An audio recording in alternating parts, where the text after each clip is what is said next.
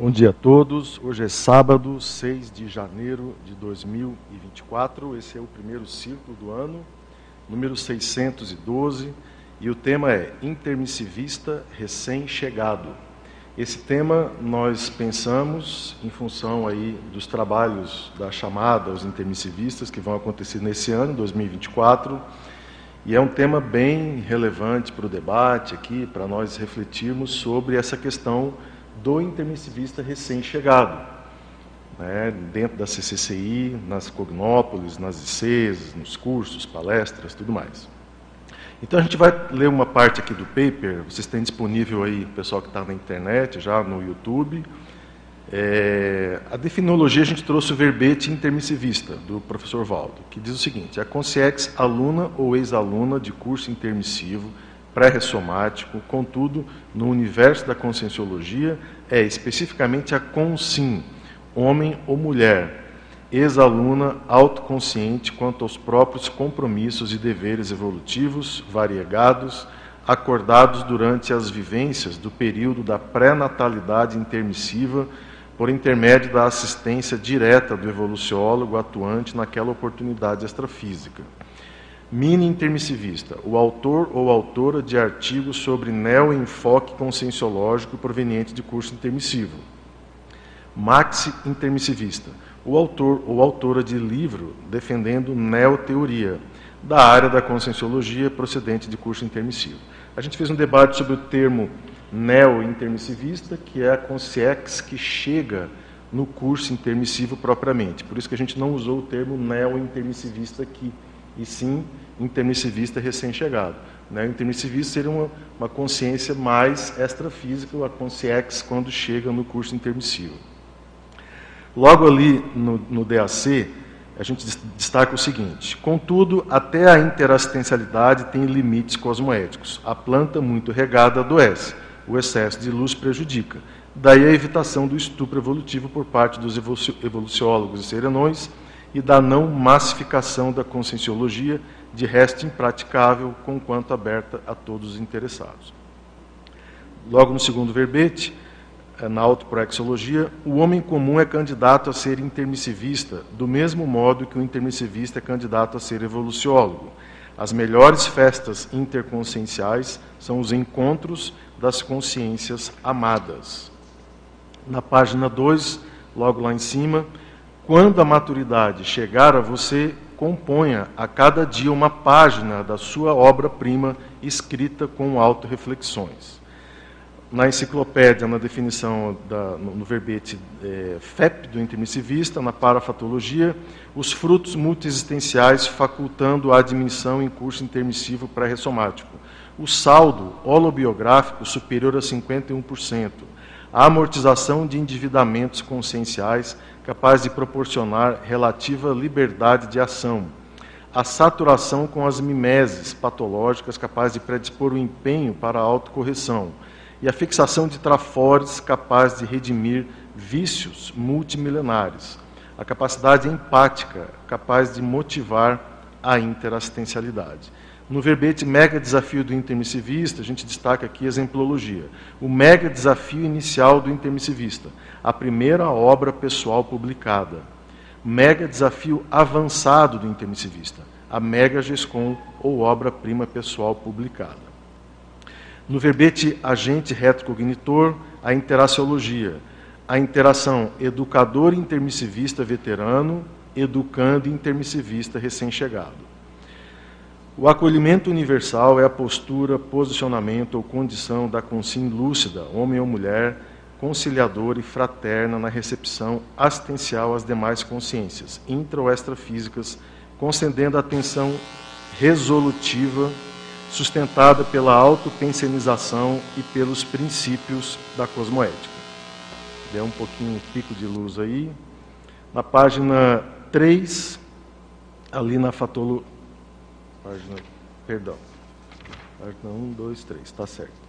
Na página 3, continuando ali a fatologia, o desenvolvimento das potencialidades, a produção de subjetividades autônomas e protagonistas. Eu gostei muito dessa essa colocação aqui, a produção de subjetividades autônomas e protagonistas, e o empoderamento.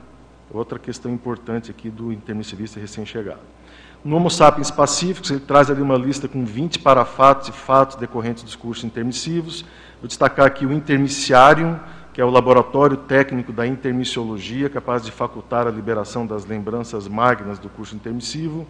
E o intermissivos, a consim homem ou mulher portadora de provas autoconvincentes de ter participado de curso intermissivo, é o Homo sapiens intermissivos. E na página 4, lá no final, a última pensata. Dá pena constatar que há consins intermissivistas sem a autorresponsabilidade de usar a pena a fim de deixar grafopensenes tarísticos nessa de menino. Vocês estão me ouvindo bem? O som está bom aí, né? Muito bem. Pessoal, outra coisa que a gente queria dar uma pontuada em relação aqui ao debate é que esse tema, como ele foi fruto aí de sete meses de trabalho, né, da chamada aos intermissivistas, a gente queria trazer um, um enfoque mais mental somático, menos administrativo e mais mental somático mesmo, para a gente refletir essa condição da chegada do intermissivista né, novo, aí chegando na CCCI. Esse é o mote do nosso debate. E aí, para começar, eu queria lançar uma pergunta aqui para vocês. Vocês acham que existe uma característica específica nos intermissivistas recém-chegados de hoje Há algum atributo em específico que esteja mais evidente nos novos intermissivistas de hoje, quando a gente compara com a velha guarda, que eu estou vendo aqui que tem velha guarda aqui hoje? é o que vos fala também, né? Mas, enfim, existe alguma característica que vocês vejam de diferente na, na moçada? E, e detalhe, né, gente? Não precisa ser só jovem, né? Porque às vezes chega um intermissivista aí de idade também, né? Vocês já perceberam alguma diferença nisso? Bom, eu, eu acho que a gente vai ter que. Eu, assim, está muito recente, né? Então, mas eu acho que uma coisa que pode dar um diferencial realmente para a gente que pegou o convívio ainda com o professor Valdo é justamente esse, né?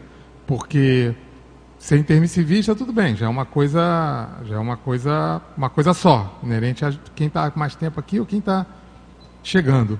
Mas aquele contato com o professor Valdo, ele fez muita diferença, né? Assim, eu acho que de uma maneira geral, ele, vamos dizer assim, moldou muito do nosso, da nossa forma de, de encarar a conscienciologia, de encarar a ciência, de encarar é, os, os vamos ver, os contrafluxos que a gente tem normalmente da SOCIM, as coisas que a gente tem de. que são desafiantes para a gente, né? Mas eu acho que isso é uma coisa que pesa positivamente para quem está há mais tempo, né? Não quer dizer que vai atrasar quem está chegando agora, né?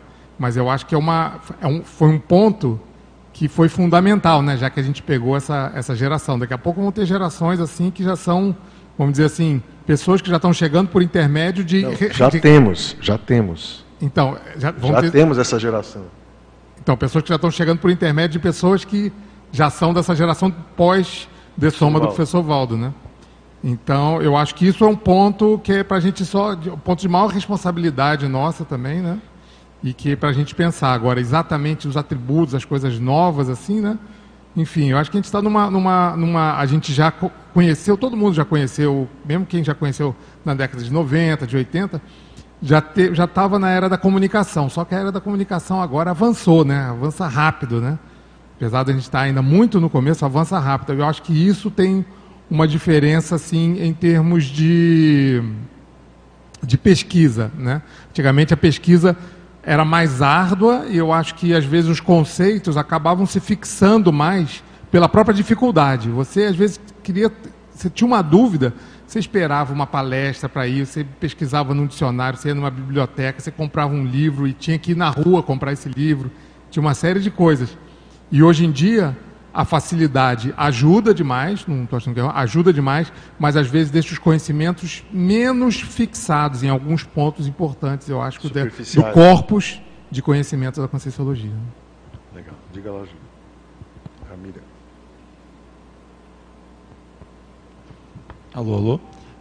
É, bom dia. Eu, eu, é, eu ia falar mais ou menos isso que o JP falou, que comparando, né, claro, isso aí é uma impressão, é um achismo, né, mas se for comparar o perfil do pessoal que chegava antes com o perfil do pessoal que chega agora, eu tenho a impressão que as pessoas que chegam agora, elas já vêm conhecendo, elas já vêm sabendo, entende? Porque intermissivista recém-chegado, eu imagino que seja recém-chegado aqui na, na CCCI, provavelmente dito, nas instituições, na Cognópolis, né? Porque eh, às vezes eu vejo que eles já através da internet eles já estudaram os livros e tal, então eu, eu vejo isso, eu vejo que eles chegam agora já sabendo muito de conscienciologia, muito claro, né? Entre aspas. Alguma coisa. É.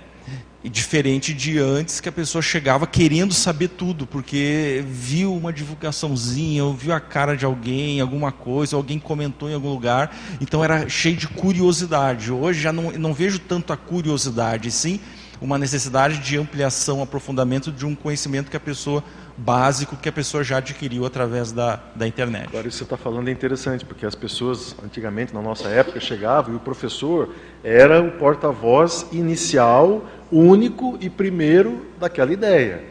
Hoje não, hoje o cara já viu 10 vídeos, 30 opiniões, max dissidentes, mini dissidentes, ele já chega meio até mais desorientado, às vezes. É igual aprender a escrever datilografar com os dedos errados, né? Para você consertar depois, às vezes é, um, é uma situação. Isso que está falando é interessante. E também, além de tudo isso que eles disseram, naquela época as pessoas chegavam muito mais pelos fenômenos, principalmente pela projeção, porque iniciou com a projeciologia. E hoje se nota, a partir de tudo isso que foi falado, das lives, todas as eh, estão aí na internet, tem site. A pessoa, quando chega, e eu conheço dois casos assim, ela já chega sabendo o que quer. Ela vai pontualmente ali, ela, ela já está mais ancorada e, ao mesmo tempo, o estofo é maior, porque ela já tem que seja um conhecimento teórico. Então, ela sabe o, o que ela quer aprofundar. Eu conheço duas pessoas que chegaram por intermédio da enciclopédia e voluntariam até hoje na, na instituição responsável pela, pela enciclopédia. Então, isso mostra muito um intermissivista já é, não tem decidofobia, não chega no, no, no, geral, ele chega no específico e no particular. Isso não quer dizer que depois a pessoa não amplie aí, porque a conscienciologia, antes de antes de tudo ela é generalista. Ela não é, a pessoa não pode passar todo o tempo em uma única especialidade sem dialogar com todas as outras que já passam de 700 especialidades. Então, eu acho que a pessoa já chega é, visualizando o que quer, mesmo que depois ela mude. Eu acho que isso é um perfil muito interessante. A gente conheceu uma pessoa jovem aí que chegou de cara e a primeira coisa que ela perguntou foi sobre a Unescom. Exatamente. Ela queria, ela queria escrever. E eles já têm o um mapa Curioso, da CCCI. Né? É, eles já têm o um mapa institucional da CCCI. Já é. sabem as especialidades de cada IC, o que fazem, através de toda essa divulgação. É muito curioso. Diga lá, Dai, Lani e o Jader. Alô, um pouco semelhante até com o que a turma falou, mas assim, observando os intermissivistas recém-chegados, talvez mais jovens a impressão que a gente tem é que eles são mais rápidos para entender os conceitos, porque eles já chegam, né, e você já tem uma, a gente já tem um, bloco de teoria muito consistente. A impressão que a gente tem é que essa turma já chega sabendo muito disso, diferente da gente que foi vendo a construção dos conceitos ao longo dos anos. Então, talvez falte para a gente até entender que a gente levou um tempo para assentar algumas teorias e praticar algumas coisas. E talvez, às vezes, a gente exija posturas né, do, do, do, do intermissivista recém-chegado, sem é, dar o tempo a ele de, de experimentar aquilo por mais tempo, porque a gente teve isso. Né? A gente foi, ao longo dos anos, vendo, ó, agora chegou o Homo sapiens urbanizados, pô, que legal. Agora o Pacíficos, né? um, um verbete por dia da enciclopédia. Então, assim, foi devagar ao longo dos anos. E o intermissivista recém-chegado, ele chega com esse cabedal pronto. Agora, uma coisa boa que eu acho, principalmente a turma mais nova, é mais fácil de ver exatamente isso. É na linha que a Miriam puxou. Às vezes eles já chegam para atuar numa especialidade. Antes, né, a gente é da velha guarda, né, Eduardo? Eu cheguei na época só tinha o IPC e só tinha o CAEC. Eu só tinha duas opções. O que eu mais me afinizei foi o Holopensene aqui do CAEC. E por aqui eu fiquei durante muitos anos direto. Mas hoje em dia, quem chega, às vezes a pessoa já busca uma especialidade. Então, esse é um diferencial interessante. E acho que às vezes ao longo do tempo essa pessoa ela precisa às vezes sair um pouco dessa especialidade para vivenciar as outras, que é isso que a gente tem, né, em termos de, de ser, né, um intermissivista talvez mais veterano aqui na CCCI. Sabe, Dai, você está falando se eu estou pensando uma coisa aqui. Com o tempo, eu acho que vai ser mais fácil para o intermissivista recém-chegado entender que existem muitas opções. Porque como a gente chegou com uma, duas, três no máximo, a gente veio com aquela cultura raiz, né, de que conscienciologia raiz é uma só o resto da vida. E às vezes o cara, vai, quando chega aqui, ele vai ver tem 700 especialidades, né, 25 ICs. Então, assim, é muita, muita opção. o cara tem, uma, é, tem que cuidar só com a, o voo da, da mosca, né, que não ou da dispersão. Realmente é um cuidado que precisa se ter. Mas eu acho muito interessante você ter esse pupurri de possibilidades para a pessoa poder se desenvolver, né? Diga Eduardo, né? desculpe, você me permite só fazer uma complementação? Ah, é porque isso que vocês falaram sobre é, possibilidades, né? Eu, eu tô, quando entrei na Conscienciologia em 2000, 1991, tinham outras possibilidades também. Porque daí tinha o grupo da TENEPS, o grupo dos investidores, o grupo dos reciclantes e tinha o grupo da SOCIM, foi o grupo da SOCIM, inclusive, que criou o CAEC. Eu acho importante a gente dizer isso, que é óbvio, né, resguardadas as proporções, ainda naquele tempo tinha. Mas é, o pessoal já falou aí tudo que eu queria dizer, só queria complementar, aproveitando, que eu vejo que a turma que está chegando agora, eu não sei se é pelo contexto, que já está tudo pronto, eles já vêm com, com a ideia já ali disponível, com o um ambiente intrafísico já otimizado, né? Mas eu vejo que é uma turma mais aberta. Não sei se também por essa, esse leque de possibilidades, né? Então, cada um já vai mais específico, mas eu vejo essa, essa questão, esse atributo e característica específica aí. Eu que acho que ocorre muito desassédio antes também, entendeu? Certamente. Porque é o seguinte, o cara está lá assistindo um YouTube, uma coisa, já está tendo desassédio ali, gente. Às vezes o desassédio acontece, o cara está assistindo uma tertúlia, uma, uma, um curso online ali e tal, e o professor que está lá no online está puxando para ele a questão do desassédio. Né? Mas diga lá, Lana. Eu queria reforçar essa questão dos facilitadores que hoje existem. Né? Então não tem como a gente não olhar para a nossa chegada e, como você falou, era uma pessoa numa sala branca com projeciologia embaixo do braço. Né? E aquilo era toda a informação é. e a tua cabeça assim, gente, o que, que tem além disso? Ou se isso tem veracidade, porque na internet tinha, né? quando a gente chegou, digamos assim. Mas eu fico pensando, uma, acho que uma das características eh, das pessoas que estão chegando é a questão do alto esforço para adquirir o conhecimento. Eu vejo que as pessoas, como vocês falaram aqui, chegam já muito preparadas e a gente tem que se preparar do outro lado, por isso que essa questão da chamada aí é muito importante, porque, na, na minha opinião, eles poderiam nos ver como uma embaixada, né? uma embaixada da conscienciologia onde nós estivermos e ali eles abrem um leque de possibilidade e entram onde eles acharem mais interessante. E, por exemplo, uma, uma coisa que eu acho bacana desses facilitadores é ver o grupo da Sinvexes. Então, em todas as ocasiões que a gente está aqui no tertuliário, por exemplo, eles estão todos juntos e estão permanecendo. Então, aquela sazonalidade que, que a gente via muito, a pessoa entra e sai, entra e sai, muda ou desaparece, eu estou observando nos últimos anos que a coisa está fixando. E eu acho isso muito bacana. E falando assim das pessoas que acessam, eu estava voluntariando um dia desse no Holociclo, estava quase fechando, aí chega lá o Luiz com duas moças. Elas são aeromoças que passam todos os dias aqui na, sobre Legal. o CAEC e falaram, gente, eu preciso conhecer. E foram na internet e ficaram esperando um voo que possibilitasse elas chegarem aqui durante o dia ainda e chegar correndo aqui. Isso não, máximo, dois jovens. Então, assim, eu achei isso muito bacana. Ela conheceu de cima o CR. Exatamente, ela queria saber o que, que era aquilo, entendeu? Então, são essas possibilidades. Então, ela foi, deu um search na internet, achou aquilo interessante, falou, quero conhecer. e veio aqui. É interessante porque é. se fosse há 25... Isso é alto esforço, né? É, há muitas décadas atrás, talvez ela passasse aqui em cima, não ia ter nada na internet. E ficar aquilo, ah, o que será aquilo, né? O que será aquilo, o que será é, aquilo? É, aquele negócio redondo amarelo, o que, que é aquilo, é. né? Então não, aí fez um search, viu o que, que era e veio aqui conhecer. Coisas então, foi a senha de alguma forma, né? É. Já, diga lá. Mira, você quer complementar? Não, só queria complementar que esse foi o objetivo do professor Valdo naquela época, já que aquelas pessoas Escrever, né? que passassem aí via aérea já vissem o, e aí isso aí ia estimular a curiosidade. Ou se é um intermissivista ia sentir aí alguma atração em vir aqui conhecer.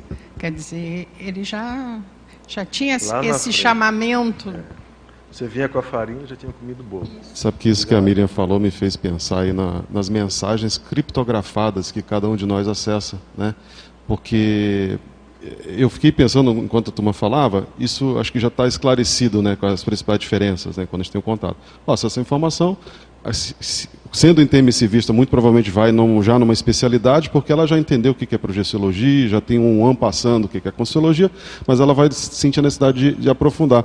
Mas eu fiquei pensando nos links conscienciais. Então, quando você falou aí, Eduardo, de, por exemplo, uma pessoa que esteja assistindo o próprio ciclo mental somático, o link que ela faz com você, o fato dela, de ela te perceber, perceber as suas energias e as coisas que a gente fala especificamente nesse círculo, isso acaba sendo um fator atrator para esse intermissivista. Ele já chega, aqui, já chega aqui com uma base de informação a respeito de determinado tema que você trouxe. Então eu pensei nisso. Daí eu acho que isso faz link com o que a Lani trouxe sobre nós estarmos nos preparados para esse processo de receptividade. Bem, essas seriam as diferenças, foram colocadas aqui, mas eu pensei nas similitudes a necessidade de informação, a necessidade de aprofundamento, a necessidade de conhecer mais sobre si. Eu acho que se a gente for é, buscar aqui, é, é, com cada um de nós, eu acho que o, o fator atrator foi algum link, ou alguém, alguma palavra, algum tema que fez que a gente fosse buscando. Aí, com o desenrolar, o próprio desenvolvimento da Conscienciologia, a gente se colocou em uma determinada especialidade. Você descobriu qual a tua especialidade no, no, no, que você trouxe do lado intermissivo. Né? Então eu pensei, Agora, uma coisa que eu fiquei, até anotei aqui também, me refletindo, cara, e como é que é com os estrangeiros? Porque até então, pelo menos os contatos que eu tive, tive com pessoas do estrangeiro, mas que acessaram a informação antes, né, começaram a pesquisar sobre Conscienciologia, mas já foram direcionadas, como foi bem colocado aqui. Mas só que eu acho que a visão que eles têm da ciência é um pouco diferente do, da nossa enquanto brasileiros, né? O nosso construto, né? a nossa forma de pensar é diferente de alguém que está lá na Romênia, por exemplo, né? Que citar o caso da nossa colega Irina lá. Cara, ela já chegou, ela aprendeu a falar português para entender a ciência. Olha só isso. Né? Então é, é, demais, né? faz a gente ficar até com vergonha. A gente brincou com ela aqui. Então, assim, eu acho que é, a gente tem que descobrir uma forma de acessar esses, esses camaradas nossos aí também pensando com esse viés da, da, do multilingual, da, da, do multiculturalismo. Isso é muito sério, né? Haja vista que a gente está aqui enquanto brasileiro, né? Eu sou brasileiro nessa vida, mas eu já fui inglês, fui japonês, fui qualquer coisa, né? Como é que a gente acessa essa turma que ressomou em outros, em outros países, né? Eu acho que esse é um ponto que você trouxe que é muito importante, que é a questão do poliglotismo. Hoje não, sempre foi uma, um desafio, sempre foi uma proposta da conscienciologia a pessoa falar pelo menos três idiomas.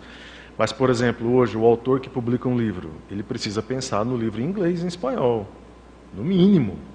Primeiro, porque nós vamos sair daqui e vamos para onde? Pode ser que você vai nascer num país de língua espanhola ou de língua inglesa, e aí tudo que você fez nessa vida agora ficou tudo num idioma só. Veja, exatamente, capilaridade. Antes de passar para a próxima pergunta, gente, a, a Lani trouxe esse livro aqui, ó, O Ciclo Mental Somático, volume 3, e tem um caso aqui que eu queria ler para vocês que tem tudo a ver com o nosso debate aqui, eu acho que vai enriquecer bastante. Na página 286, estudo de caso fictício 1. Hipótese: intermissivista ativo na conscienciologia, com artigos e livros publicados, médico psiquiatra, atende adolescente com histórico de esquizofrenia que chega ao consultório acompanhado dos pais. O paciente faz uso de medicação e não apresenta melhora. Na consulta, o psiquiatra percebe que o adolescente não é esquizofrênico, mas sim parapsíquico e é tratado como se fosse doente, porque não há compreensão quanto ao parapsiquismo dele. Conjuntura: os pais são religiosos e pode-se considerar a hipótese de não serem favoráveis à condição parapsíquica do filho. Abordagem: A casuística é difícil, pode ser complicado perceber qual seria a melhor conduta frente à situação. É preciso pensar em alternativas, colocar-se na situação do médico. O paciente é adolescente, não é doente. Está sendo tratado tal qual doente, tomando medicação, ou seja, droga. Perguntas. Como que este médico poderá tratar o assunto? Qual posicionamento a adotar? Tratar o adolescente como sendo doente ou abrir o jogo com os pais? Como abordar o caso? Ele discorre várias questões aqui. Mas isso aqui, lá pelas tantas, ele comenta da importância de se devagar na situação, indiretamente, abordar os pais, às vezes mandar na psicoterapia, sem falar abertamente, sem confrontar os pais abertamente sobre isso. E aí o que chama atenção é que esse, esse caso aqui ele faz link com esse, com o nosso tema de hoje, né, do intermissivista recém-chegado, e com um círculo que a gente fez também, que foi a abertura do parapsiquismo. Então, é, a gente vai ter uma pergunta aqui sobre isso para vocês, né, que é, quando o intermissivista chega, qual a melhor abordagem do intermissivista veterano diante desse intermissivista recém-chegado? Essa é a pergunta. Posso? O Gabriel, você quer falar? Sim, até eu estava nesse dia da, do que foi colocado esse material aí no livro, eu estava nesse dia. Ah, primeiro que tem sobre esse assunto tem algumas questões que é existem critérios para diagnóstico e que uh, que aí seria o que a gente fala muito disfuncional, muito que gera muito problema, que aí tu vai intervir e o, e o médico decide, tem todos os critérios. Então, uh, só para tomar cuidado porque não é tipo porque a pessoa chegou e ela falou que ela está vendo alguém e a gente considerar aquela alucinação como sendo um processo parapsíquico. E se for um processo parapsíquico, não quer dizer que seja uh, não seja necessário entrar com medicação. E até porque a medicação não quer dizer que é uma coisa ruim. Então depende muito. Aí então a gente fala, não, estamos falando de chegar um, alguém aqui intermissivista e com parapsiquismo destrambelhado ou, ou, com alguns problemas.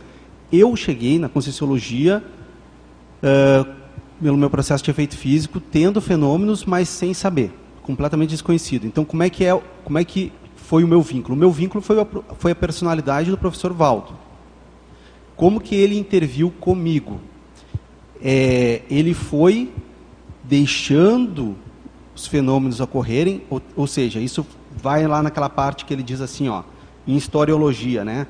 O excesso de luz prejudica, uh, ou seja, ele não entrou abrindo o jogo de todo o meu processo com ele, que a gente tinha um vínculo muito forte, mas ele não entrou falando de tudo isso ele foi fazendo, é o que está no meu livro lá, que eu estou colocando no meu livro de relatos, é pequenas achegas. Ele vai chegando, ele, ele ia colocando pequenas pistas. Então eu tenho um capítulo lá que eu chamo de, por exemplo, foi uma pista mnemônica, porque na, no, nas primeiras tertúlias, antes de ter a tertúlia, né, isso foi em novembro de 2002, aí ele fala assim para Pilar, ah, tem uma pessoa aqui que foi meu colega da mocidade espírita, que estava lá. Aí eu tenho banho de energia.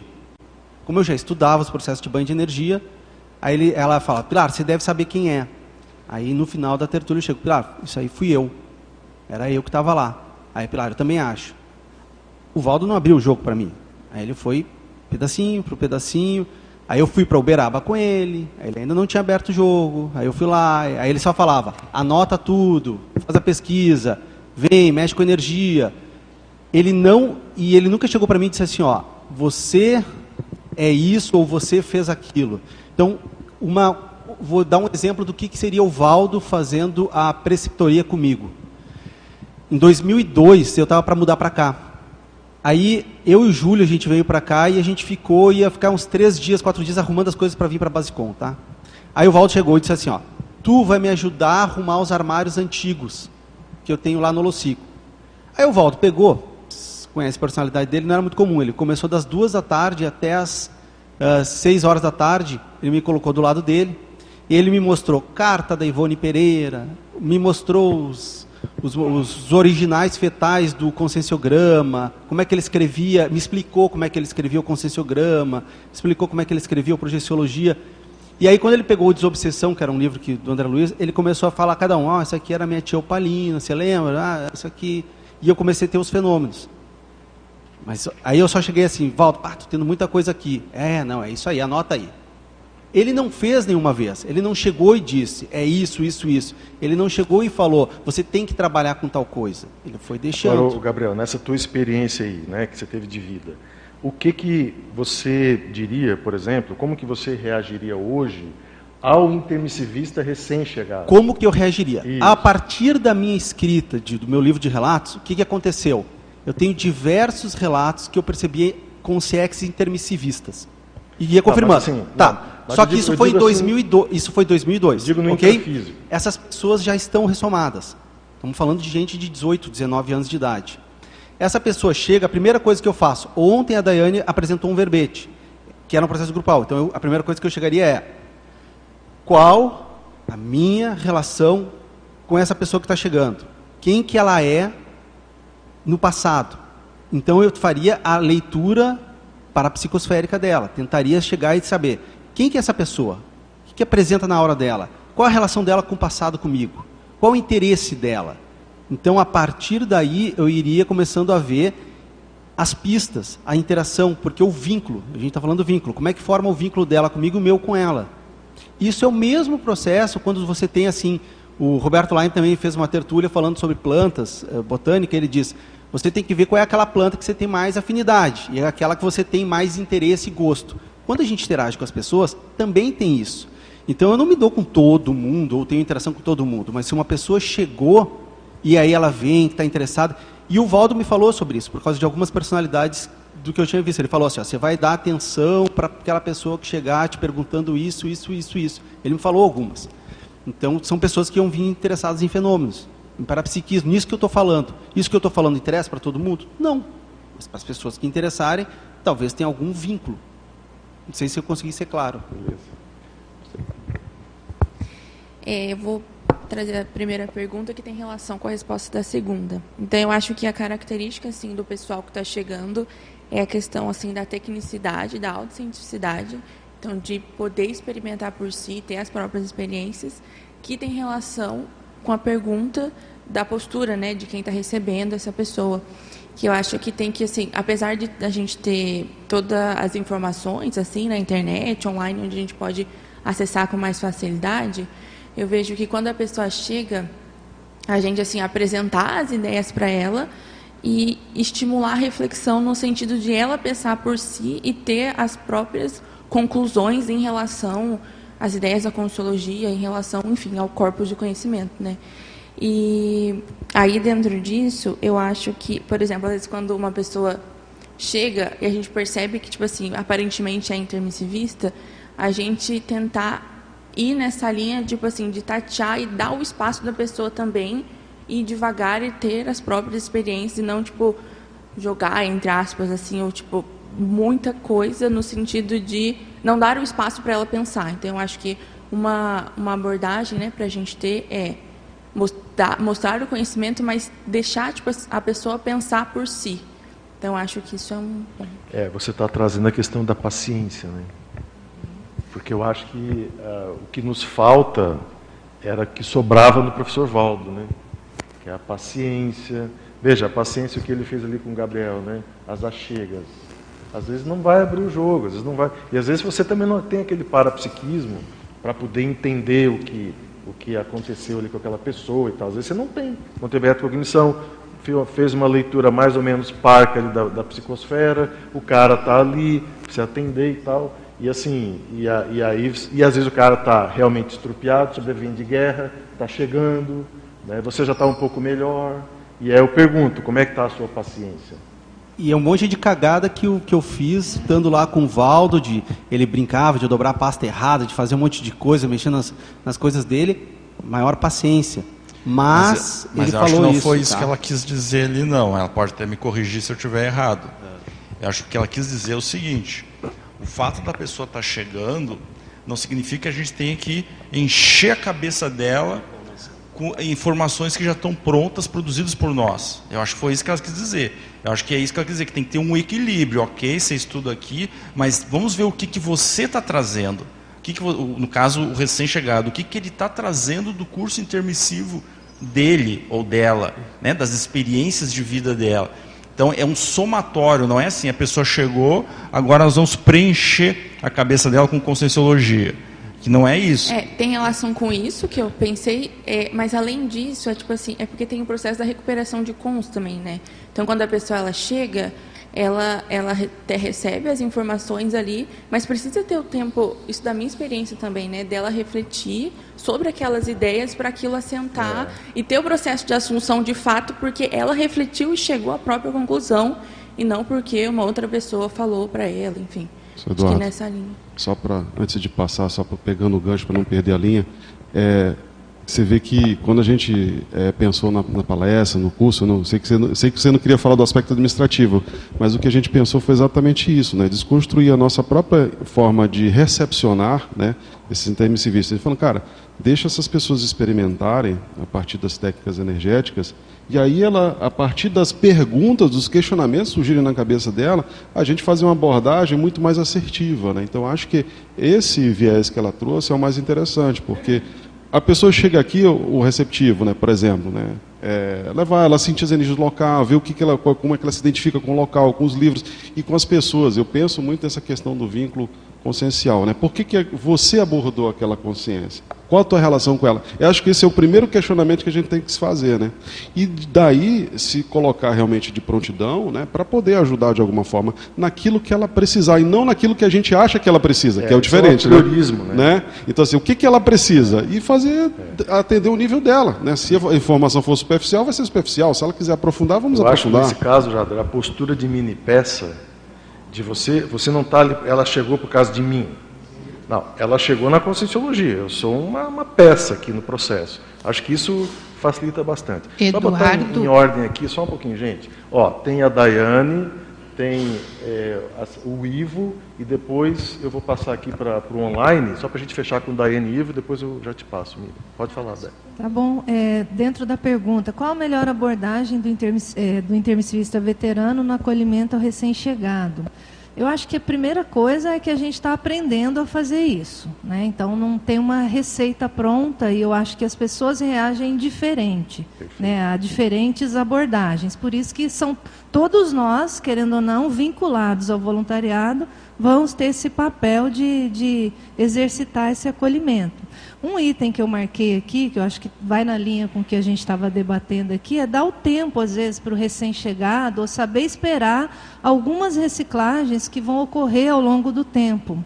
É igual a gente teve, a gente teve tempo para fazer algumas reciclagens, a gente saber que às vezes o recém-chegado vai precisar de tempo para um ou algum outro item para reciclar, para a gente não entrar com aquele tacape né, e obrigar a pessoa a mudar de uma hora para outra, né, ou, ou às vezes largar tudo que ela fazia antes de uma hora para outra. Calma, vamos explicando, vamos deixando a pessoa entender, aprender, vivenciar e aguardando o tempo dessa reciclagem. Tá? Então eu acho que às vezes a gente é um pouco incisivo para forçar algumas mudanças. Então acho que esse é um aprendizado nosso.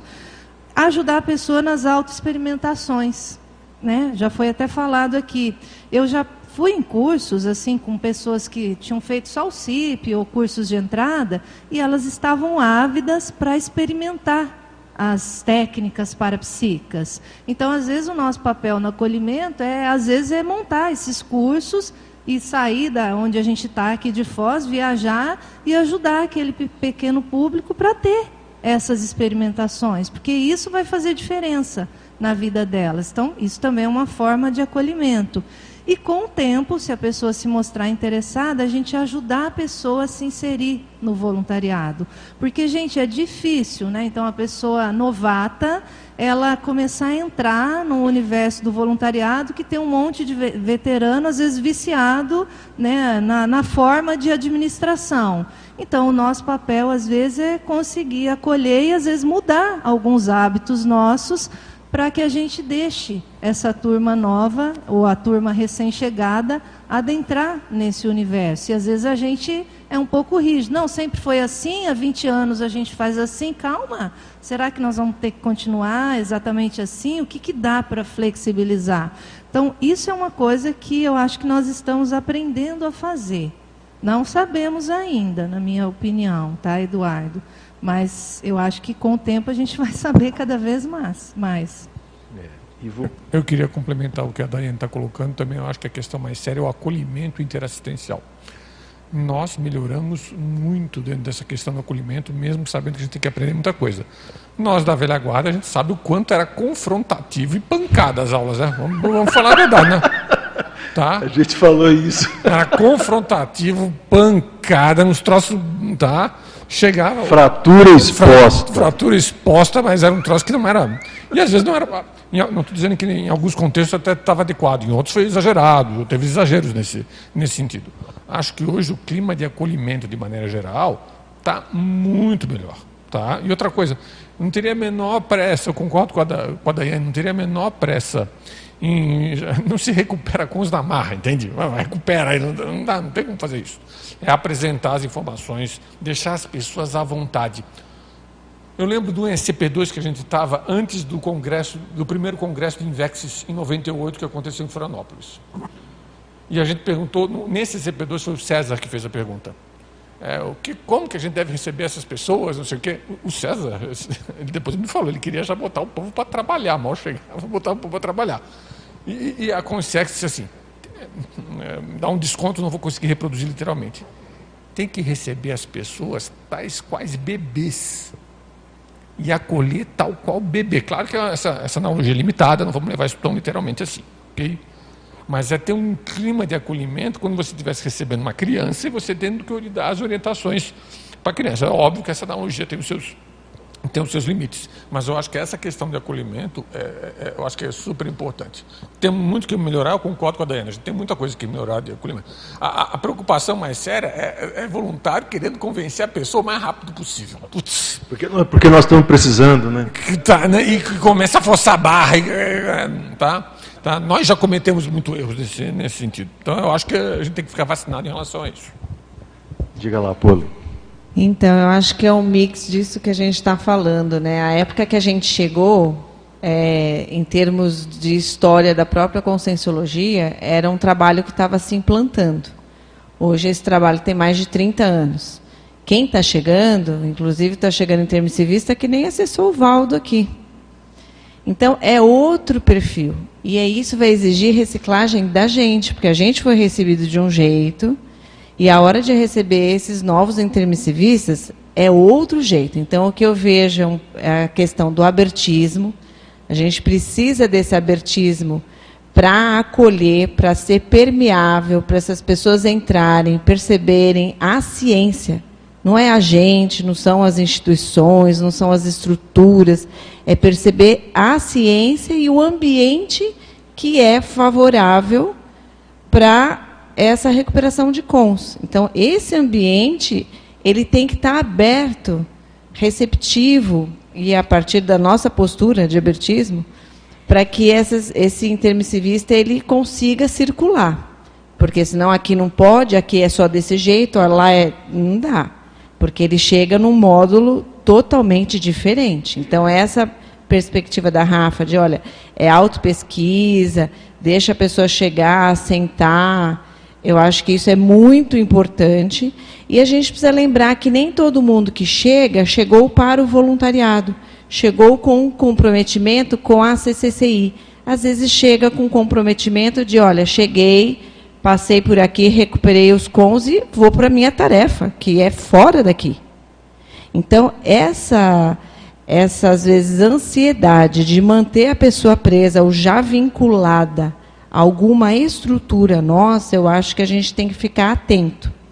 Porque a ideia é que a gente tenha pequenas, na minha percepção, na minha experiência, na minha vivência, né, é, é que a gente tenha pequenas células de grupos que vão ficar espalhados pelo planeta, trabalhando. Ah, Mas a gente tem que estar tá acessível. Quando você fala fora, não é em Foz, você fala em outros lugares. No planeta, na CCCI, a pessoa não precisa estar na CCCI para ela ser intermissivista, ela não precisa estar na CCCI para pesquisar conscienciologia. A gente aqui tem quem se comprometeu com a CCCI, tem o compromisso de tornar o que a gente faz aqui uma referência em pesquisa conscienciológica. Para que seja onde a gente vem beber na fonte. Né? Quem quer conhecer conscienciologia vai, vai beber na fonte aonde? Lá na Cognópolis, seja qual for. tá? Mas aqui é a que está mais, né, está estabelecida e que a gente tem é mais que, opções. É aquele negócio, né, Poli? É o front da batalha, né? Exato. Então, assim, então, o intermissivista, eu acho que o bacana é a pessoa chegar para contribuir com o front. Ok, ela tem a opção dela, ela pode fazer o que ela quiser, assim, escrever o livro dela sozinha, em algum lugar. Edu, mas às vezes o front da batalha está na ponta da assistência. Não, e ter a retaguarda da gente. Então, essa noção de que é um trabalho em equipe muito mais amplo é importante. É que nem uma faculdade de medicina. Você vai lá, se forma mas você vai ficar lá produzindo conteúdo de medicina necessariamente? Não. Não, mas quer ver, ó, um exemplo, a gente pode dar um exemplo aqui da Anne Catherine e o Eduardo Vicenzi. Eles moram, acho que na Suíça, se eu não me engano. Na Alemanha, acho na que Alemanha. Suíça, na, na, Alemanha. E veja, eles estão lá.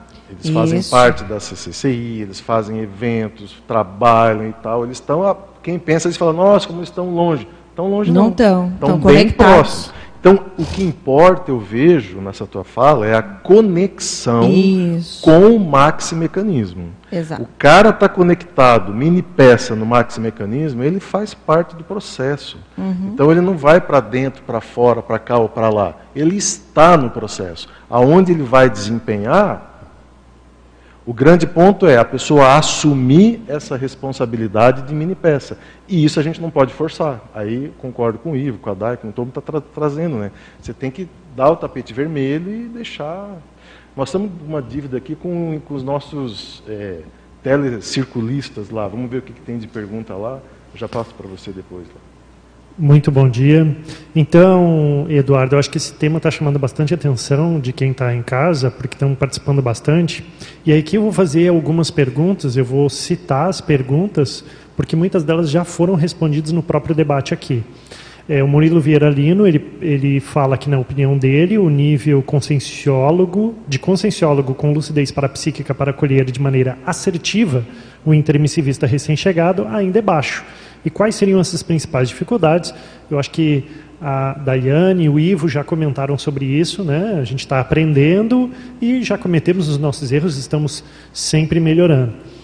O Eduardo Doria comenta que cada IC possui seu comitê de boas-vindas através de palestras públicas, cursos de entrada e, uma vez acolhidos, como eles são encaminhados, né? E uh, de acordo com o que mais tem afinidade entre o vasto leque de ICs com seus matrepensenes específicos. E aqui eu tô, vou é, tentar responder o mais breve possível. É, cada IC, é, com suas atividades, ela busca apresentar o que existe do todo da Conscienciologia, justamente para que a pessoa que está chegando ela possa se identificar com qual ela possui mais afinidade. Eu, eu entendo que esse é o melhor, a com, melhor conduta a ser adotada por todas as ICs ou todas as atividades de conscienciologia, sobretudo de entrada da conscienciologia. A Maria Helena Coerich, ela fala que essa hora da velha guarda, ela também se inclui nessa velha guarda, e ela começa a observar no núcleo familiar muitos intermissivistas chegando e é importante olhar o abertismo consciencial a esses intermissivistas da família e pedem para a gente comentar sobre isso. E aí depois dela tem o Tiago Pontes que faz dentre aí é, é, a relação dos de toda esse é, é, nova chamada dos intermissivistas, ele tem perguntas interessantes aqui também. Mas eu acho que a gente poderia comentar sobre a família, né? Como é que é o acolhimento da família. É, eu acho que esse caso aqui que a gente trouxe no livro, né, de muitas vezes o parapsiquismo abre e os pais não estão preparados. Né? Eu acho que na família, gente, isso é um problema, sabe? Não é uma coisa simples. A gente sabe de casos bem complexos. Alguns intermissivistas já vêm mais ajustadinhos, né? Então, o parapsiquismo mais dosado, ele vai abrindo devagar, tarará, tarará, e as coisas ficam mais calmas e o cara consegue ser acolhido aqui com mais digamos assim, num fluxo mais estável. Então, acho que tem casos e casos na questão da família. Nós temos tanto casos problemáticos quanto intermissivistas que acabam ajudando a família toda no processo e acaba sendo o esteio da família. acho que tem, tem extremos. Né? E aí, para con contribuir com essa pergunta e a resposta, Na quinta-feira agora, a Cassiane, que está aqui presente, ela apresentou o verbete sobre família nuclear. Eu acho que é, é, então, quem fez a pergunta falar. e todos que têm interesse sobre o assunto, acho que podem assistir a tertúlia dela. Não sei se ela está com o microfone aí para falar alguma coisa.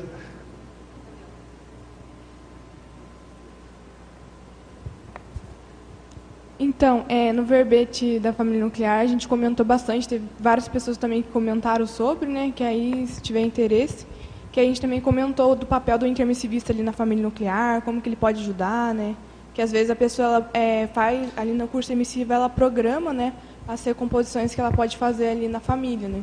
Então, aí é um tema, assim, que eu acho interessante, que também é bem complexo, né, se parar para pensar, assim, do papel do intermissivista, assim, no família, porque geralmente o pessoal ele, tenda, ele tende a meio que fugir, né, dependendo dos casos, e ficar meio que procrastinando a, ali as relações com a família. Né? Duas últimas perguntas do Tiago, acho que daí eu encerro aqui. Um, a primeira dele é, além da mesodologia, quais as diferenças conscienciais e proexológicas os pesquisadores notam na comparação com essa nova geração? Além da mesologia. Além da mesologia, quais as diferenças conscienciais e proexológicas os pesquisadores notam na comparação com essa nova geração? E a segunda pergunta dele é: quais as possíveis diferenças nas temáticas e complexidade do curso intermissivo dessa nova geração para o curso intermissivo das primeiras gerações de intermissivistas? Tiago, a gente fez a primeira pergunta aqui justamente sobre essas diferenças, essas características. E o que a gente debateu aqui foi um processo de cognição, que a maioria desses, desses novos né, intermissivistas recém-chegados, eles não chegam mais como antigamente, que a gente chegava totalmente cru, né? E o professor era o cara que ia trazer as informações para a gente. Hoje não. O cara já viu 10 tertúlias, já comprou projeciologia, já leu tudo mais, e ele já chega mais, ele quer mais. Então ele chega a um consenso aqui, parece, né, se eu entendi bem, é que há uma, ele chega mais ávido, ou ele já quer mais as informações. Nós, naquela época, a gente não tinha muitas informações. A gente tinha, era ávido também, mas a gente não tinha a cognição que esse povo da nova guarda aí tem em relação em termos de cognição para entender a conscienciologia. E a outra coisa que a gente debateu foi a questão das especialidades. Que naquela época tinha não tinha, né? nem se falava em especialidade de direito. Né? E hoje você tem 700 especialidades. Então, isso pode ajudar muito a pessoa a aprofundar dentro do trafor dela, da linha que ela se preparou no curso intermissivo melhor, aquele grupo que ela tem mais afinidade, evolutiva, intermissiva. Então, isso pode potencializar a chegada dos intermissivistas aqui na CCCI. É, e só reforçando é, vários comentários que já foram feitos aqui pelos colegas, é, é, necessário fazer uma análise contextual, de época, né, na década de 90 para a década dos anos 2020, que nós estamos agora, há uma diferença bastante grande em termos de disponibilidade de informação. Na época a gente não tinha essa informação, a gente usava muito mais uma economia de males. Hoje, com bastante informação, a gente faz uma economia de bem, sobretudo com a diversidade que tem de atividades da própria Conscienciologia, da própria CCCI. É, então, eu entendo que o acolhimento ao intermissivista ele deve ser no sentido de sabê-lo, uh, saber informar o que existe dentro da CCCI e respeitar a escolha do intermissivista a partir daquilo que ele quer desenvolver.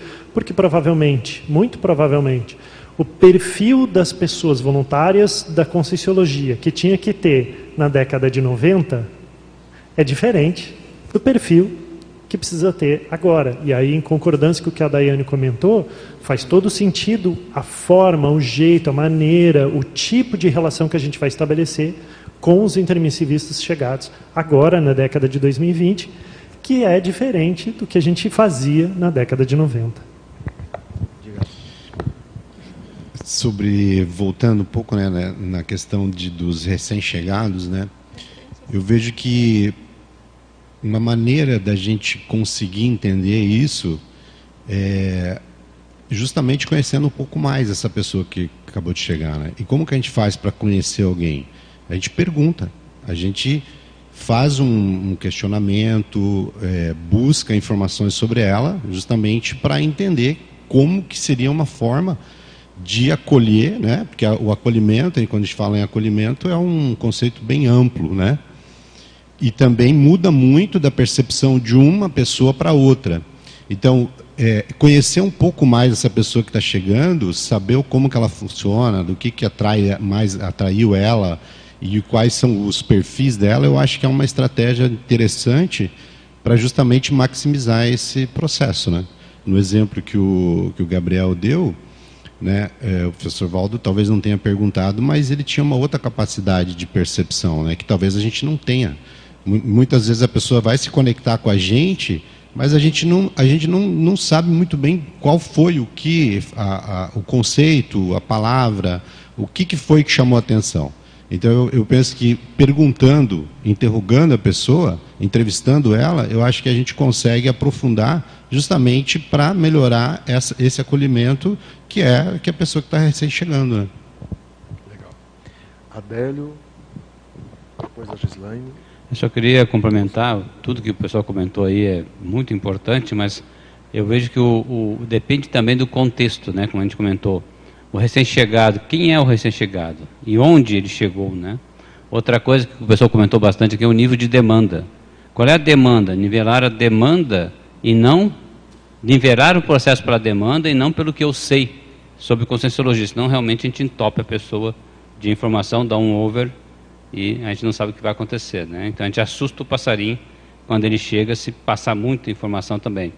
E outra questão é o apoio na inserção, como o pessoal comentou aqui, no voluntariado. Então a pessoa às vezes demanda, ó, que tipo de voluntariado eu posso fazer? Para isso a pessoa tem que ter visão de contexto.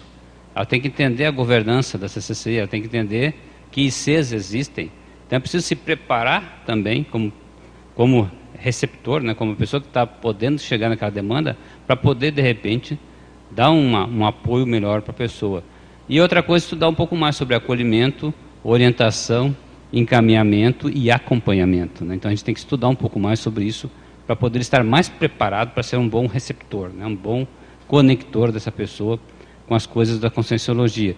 E outra coisa, quando a pessoa chega na IC, ou quando chega aqui na CCCI, né, não entupir de demanda, porque vem uma IC, puxa a pessoa para cá, vem a outra, puxa, puxa, puxa. Quando a pessoa vê, ela está com cinco voluntariados e não sabe o que vai fazer, e, e acaba, às vezes, tendo conflito com alguém, porque aumenta a quantidade de possíveis conflitos, e ela chuta a conscienciologia por causa de um conflito com uma pessoa também, né?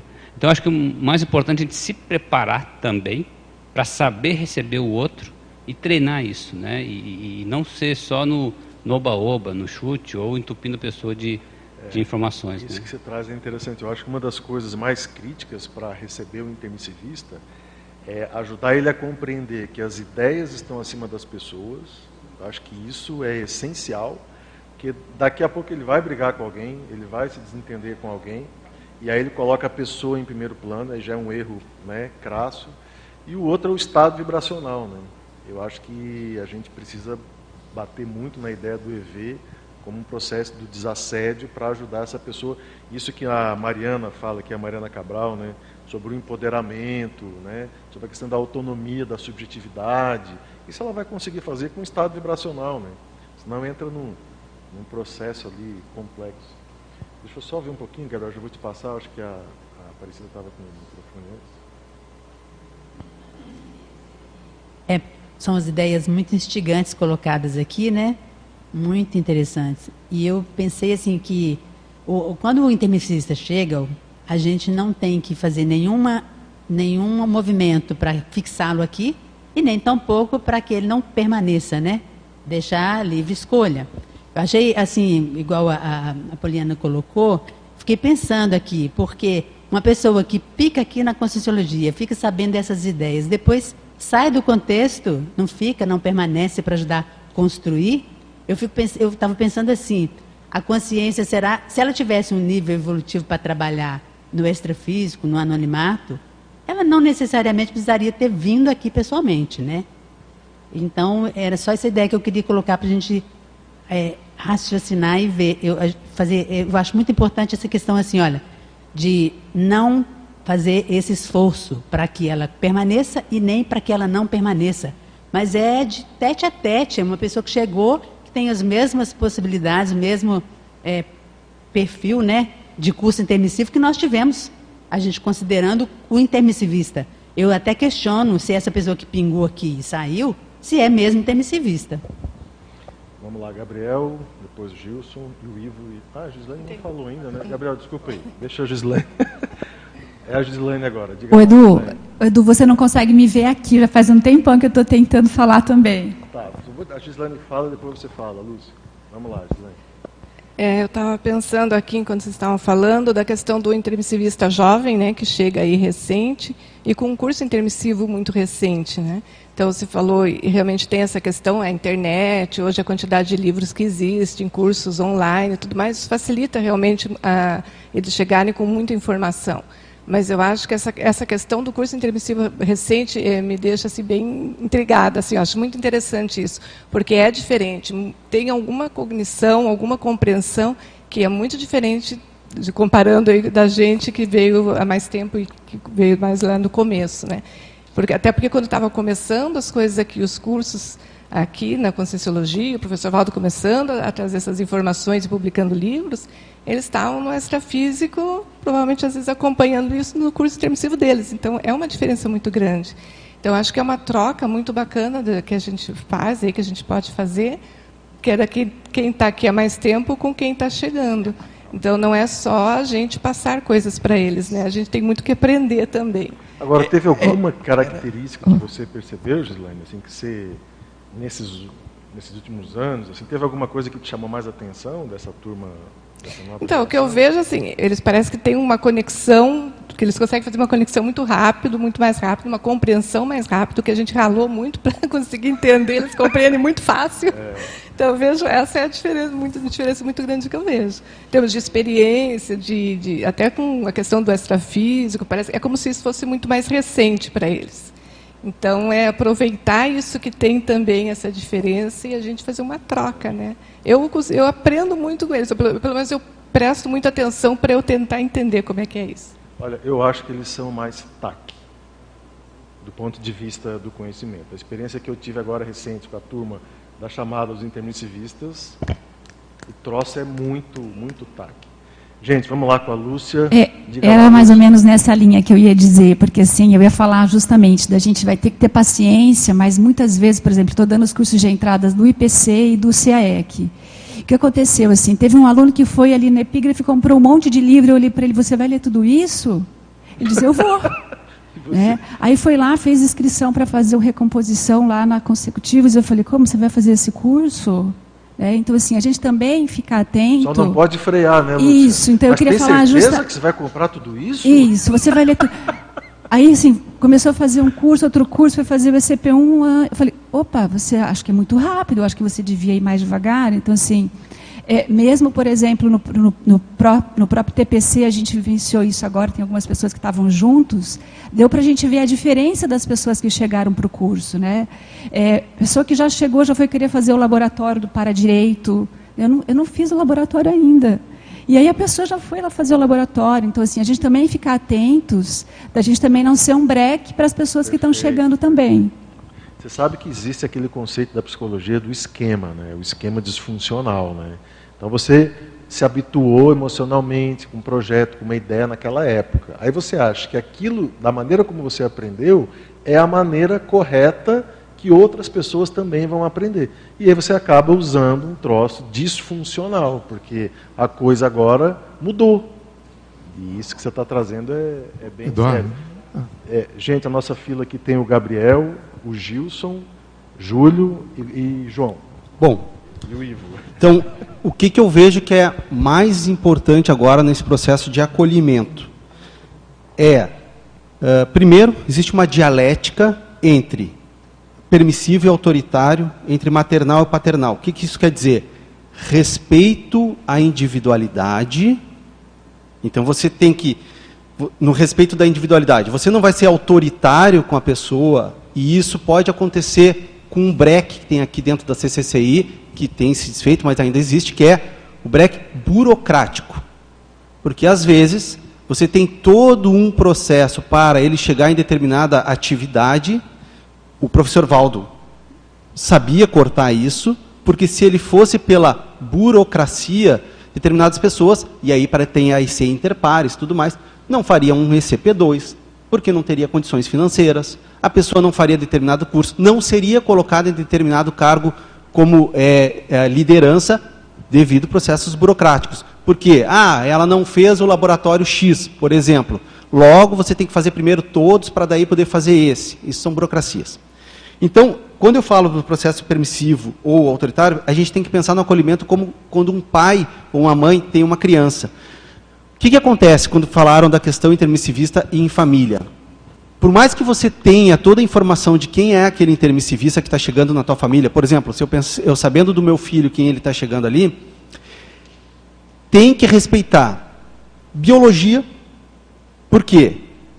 Pela biologia vai ser impulsivo, vai ter querer ter brincadeiras que são mais o que a gente chamaria de porão consciencial. Você vai bloquear, você vai ser autoritário. Então a criança chega ali, ah, eu quero brincar com um joguinho de arma. Você vai proibir, simplesmente você proíbe? Ou você chega ali, ou é permissivo e estimula tudo? Como é, essa dosagem, ela vem também no intermissivista que chega aqui.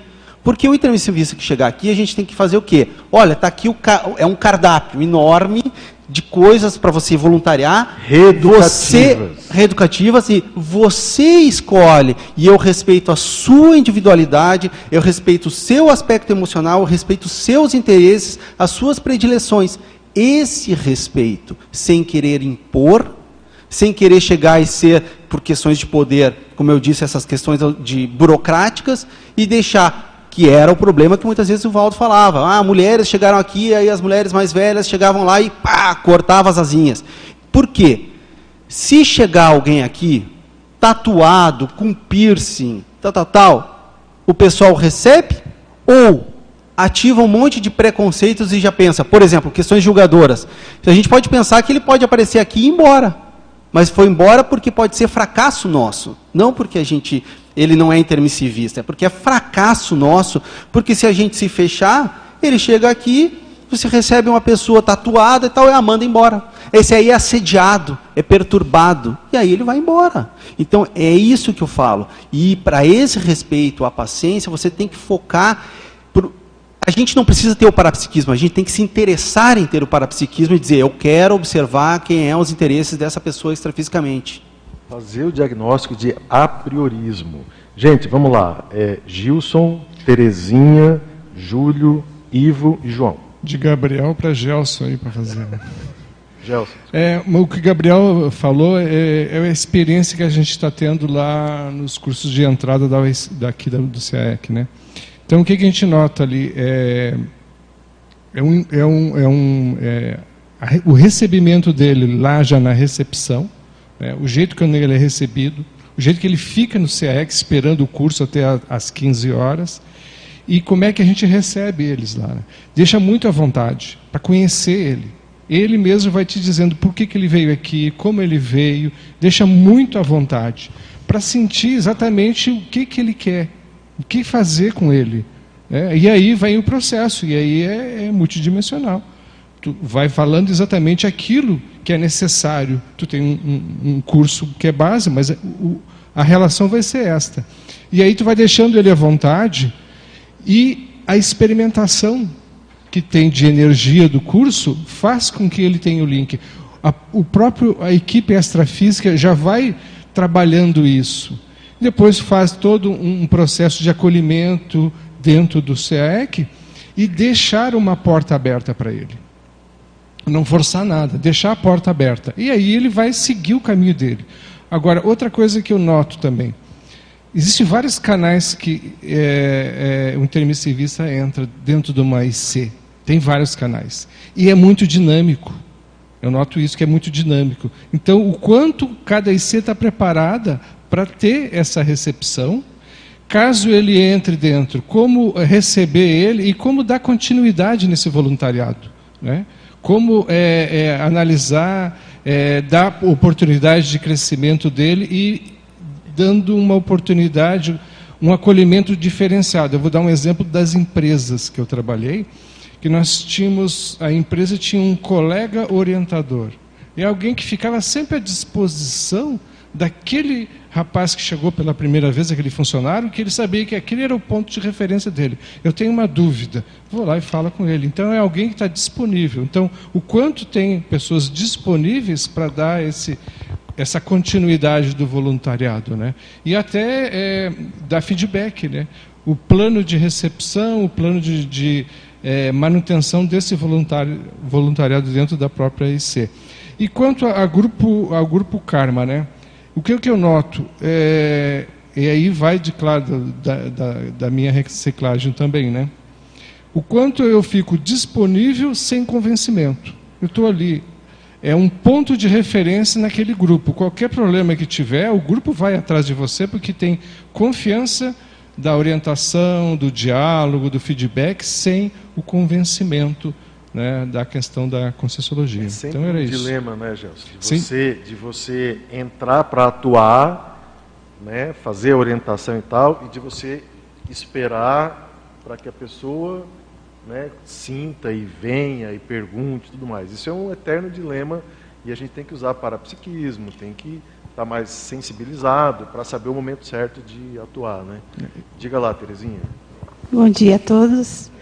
Estava aqui comentando com um colega assim, uh, vendo quem está aqui hoje, né? Gabriel, Júlio, Pasqualini, Adélio, que foram os que chegaram né, no início, que a gente, IPC, que a gente estava, estávamos juntos lá e de repente eles foram, vieram com o Valdo né, para cá.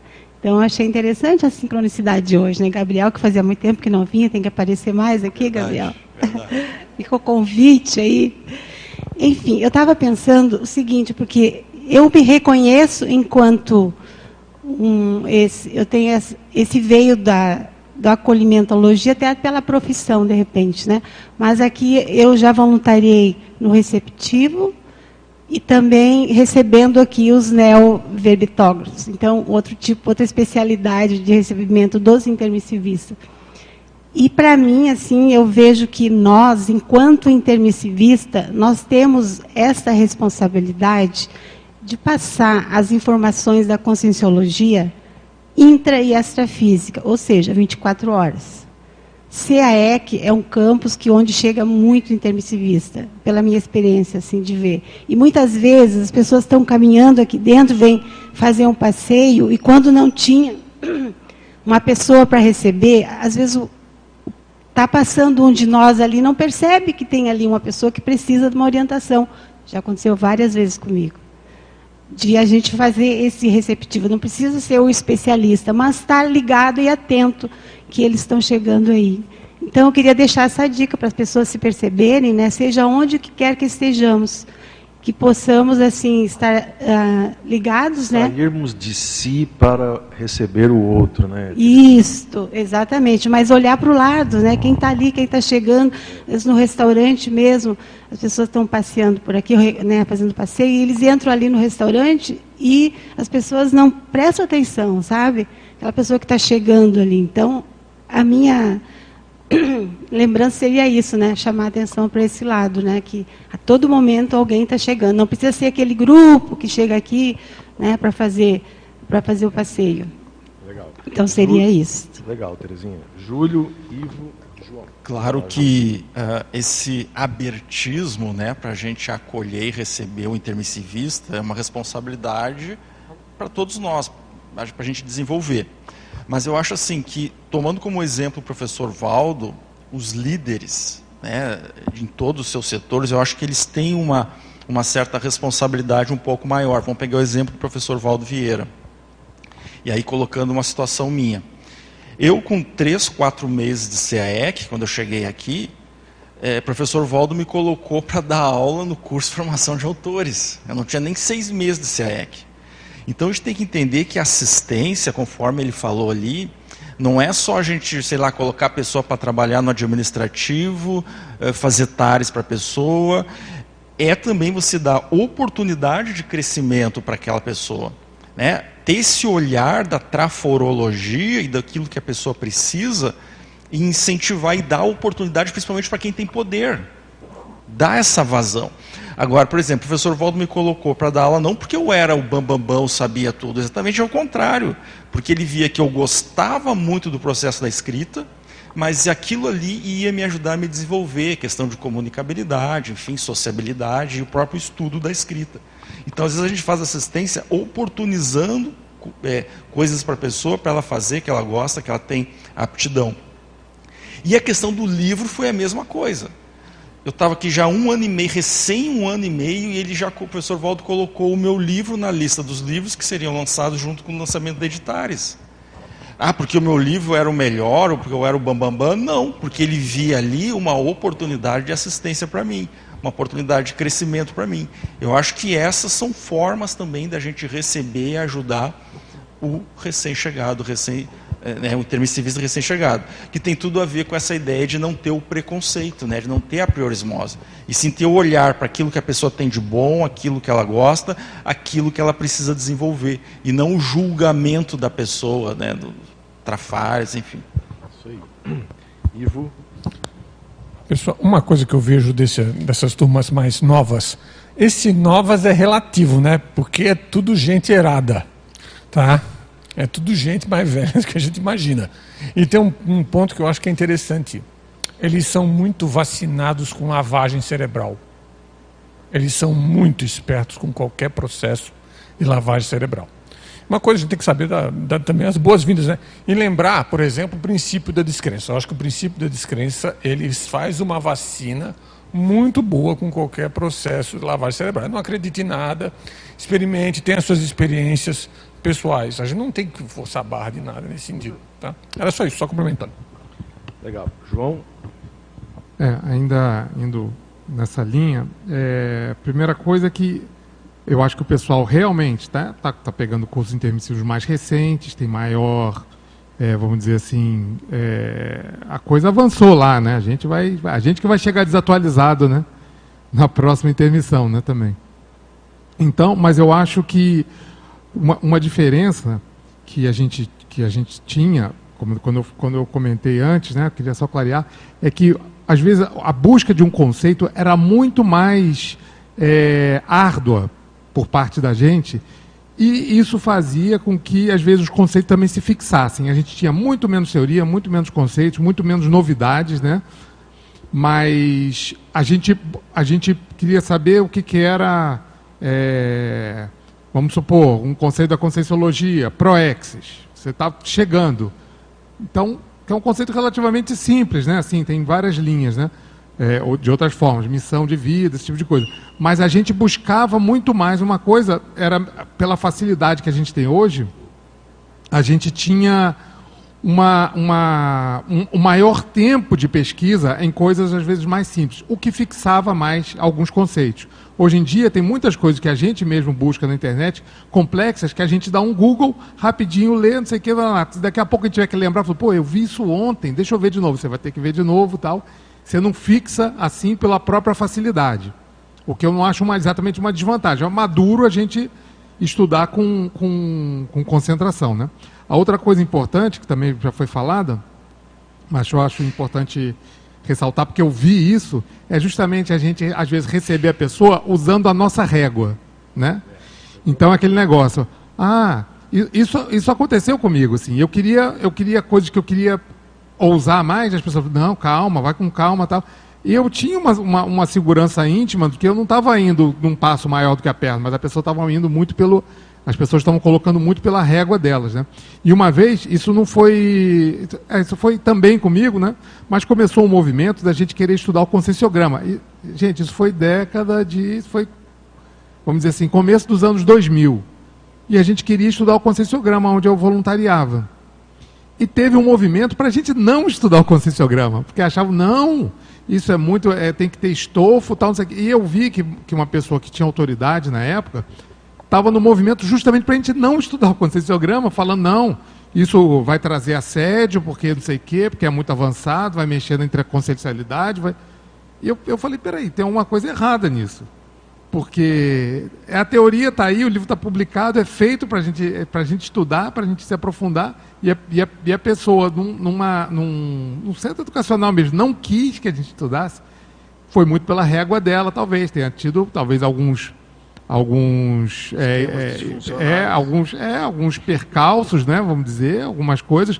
Quando quando essa pessoa foi estudar o, o conscienciograma e aí botou pela régua dela e não deixou e usou a autoridade dela para não deixar fazer um curso um, um grupo de estudos do conscienciograma dentro da unidade. Então esse tipo de coisa que eu acho que é muito importante a gente ficar atento porque às vezes chega um intermissivista com mais, mais fôlego que você, às vezes mais fôlego que você quando você estava naquela época, e a gente também entrar um pouco de maturidade e olho clínico para a gente saber, não, esse, esse, esse cara, essa menina, ela, tem estofo para isso. Peraí, vai, vai, vamos, vamos né, ficar de olho, vamos dar o suporte se necessário, né, não vamos jogar na fogueira e ver o que acontece só, né? Mas mas para a gente não ficar pela nossa, pela nossa régua. Tem gente que chega com mais estofo, com mais especialização, com mais vontade, se sentindo mais, mais seguro. Não, não vamos cercear isso. Justamente o que o, o, o Júlio falou, que o Valdo fazia com ele. O Valdo tinha um, tinha um olhar muito mais amplo, uma visão de conjunto né, maior do que a nossa. Mas a gente já tem é, é, maturidade para fazer isso, cada um no, dentro dos seus limites. Né? É, eu acho que o que você está trazendo aí, João Paulo, é um dos pontos críticos, cara. É o o maior desafiador. Porque a nossa tendência é usar a nossa experiência para avaliar o mundo. E às vezes você vai ter que. O Hernandes falava isso também, né? De você entrar na cosmoética do outro, né? Eu acho que isso é o mais crítico nosso. Não é porque você fez a sua reciclagem, deu certo, foi ótimo, você melhorou, que aquele outro colega que você vai atender lá vai ter que fazer exatamente do mesmo jeito que você fez. Acho que esse é um grande aprendizado. Ainda nessa, ainda nessa linha, assim, a gente percebe na palestra do que é a conscienciologia, que é feita aqui no CAEC, o número de pessoas que estão chegando, que você vê que quando você apresenta todas as ICs, a pessoa ela está fixa na OIC, ou ela está fixa na consecutivos, ou ela, tá, ela já vem fixa. E isso é muito nítido. Então, os cursos de entrada, até aproveitar a Poliana que está aí, que representa a Unicim, os cursos de entrada, eles não podem ser só do CIEC e do IPC. Todas as ICs, pelo menos a experiência que eu estou vendo ali como, como professora no que é a conscienciologia, eu penso que é uma responsabilidade da Unicim começar a avaliar isso, porque as outras ICs precisam ter curso de entrada. Por que, que eu falo isso? Assim, teve aluna que ela queria falar só sobre a OIC, ela já estava fazendo especialização na área médica, né? E ela queria saber da OIC. Mas ela também queria, queria entender do básico. Teve uma pessoa que só queria falar sobre outras vidas, sobre a os cursos da consecutivos. Então, assim, a gente percebe a gente percebe que os cursos de entrada, do mesmo jeito que, que teve né, resistências, é, ah, só o IPC, para conseguir ter o CAEC, gente, quem é das antigas sabe o trabalho que foi que o Valdo teve para poder fazer o CAEC, porque a gente achava que só podia ser o IPC, e de repente hoje a gente tem mais de 25 instituições. E no caso, do, se a gente vai fazer uma campanha para os novos intermissivistas, nós também precisamos ter os cursos de entrada aberto para mais ICs. Né? Essa é uma sugestão. Outra coisa que eu também queria colocar em relação à Foz do Iguaçu, por mais que a gente vai abrir outras cognópolis, tem outras cognópolis, é, o livro das mini tertúlias conscienciológicas, que eu espero que a gente consiga publicar esse ano, ele vai reforçar muito que para o Valdo, Foz do Iguaçu era Foz do Iguaçu. A enclave da Comunex evoluída para ele que ele via que era nesse lugar aqui que tem debate todos os dias, começaria aqui.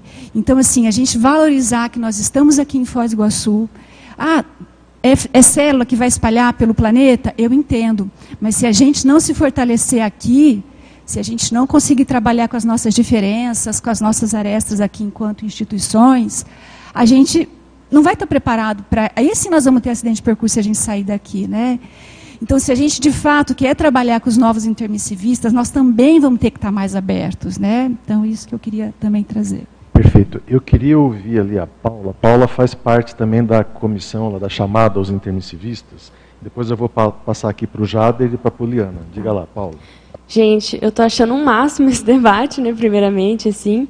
É, e eu fiquei pensando em várias coisas, assim, né, ali no trabalho da segunda chamada de termos civis também ajudou a fazer algumas reflexões nesse sentido, né. E ouvindo né, a opinião de várias pessoas, assim, uma coisa que eu fiquei pensando é que a gente precisa, até internamente, enquanto CCCI, se qualificar enquanto agente retrocognitores. Né? Porque, assim, o intermissivista, né, ele não é bobo, né? Então, assim, normalmente algumas características são intelectualidade, o próprio processo parapsíquico, e às vezes o que a gente, é, a gente precisa evitar dentro da, da comunidade é, por exemplo, criar ambientes que repelem os intermissivistas. Porque o que, pode acontecer? Às vezes está lá, o intermissivista chegou, tem super afinidade com o paradigma, mas às vezes chega em determinado local, em contato com alguém e fala, opa, isso aqui está meio esquisito, né? Isso aqui talvez não, não é para mim. Então, acho que vale um esforço é, individual de cada um, né? É, pegando aquilo que o Ivo falou, né, do princípio da descrença, de a gente, além de expor o princípio da descrença, a gente também praticar o princípio da descrença, né, e evitar todo esse tipo de apriorismo. Porque eu achei muito interessante isso que o Gabriel falou, né, que às vezes chega uma pessoa, ela tem super afinidade com o grupo, tá, tem tudo a ver, só que às vezes por algum detalhe, ah, não, tá sediado, tá não sei o quê, e isso às vezes acaba fazendo um desserviço com os cursos intermissivos, né? Então acho que assim a gente que já chegou, a gente que já está aqui, está né, debatendo para refletir como que a gente acolhe mais os intermissivistas, acho que a gente precisa se qualificar enquanto agente retrocognitores. Como que eu pessoalmente posso ser mais atrator, né, mais aglutinador? Quais são as características, por exemplo, de pessoas que são exemplos disso? Né? O próprio professor Valdo, eu consigo né, listar uma série de características que ele tinha que fazia esse papel de aglutinação, como por exemplo jovialidade, tinha uma seriedade, mas sem severidade, né? tinha um processo ali é, desdramatizado. E às vezes, né, a gente é, que teve um passadão aí, às vezes religioso, mais dogmático, às vezes ainda como né, primeiro curso permissivo, né, não fez ainda as devidas reciclagens, a gente ainda pode carregar nas tintas, né, ou carregar nas nossas abordagens, mesmo estando num neoparadigma. Então, acho que vale, né, todo mundo que está aqui hoje, que tem um passado serexológico em, em várias áreas, assim, e não né, necessariamente ainda né, aplicando os princípios do paradigma, acho que vale, vale esse processo intraconsciencial nosso, né, enquanto comunidade também. Sincronicamente, que eu ia trazer uma abordagem semelhante a isso aí, da questão de evitar o convencimento, né? Então, como o Ivo trouxe, a questão do princípio da descrença é a base de tudo que a gente faz, né?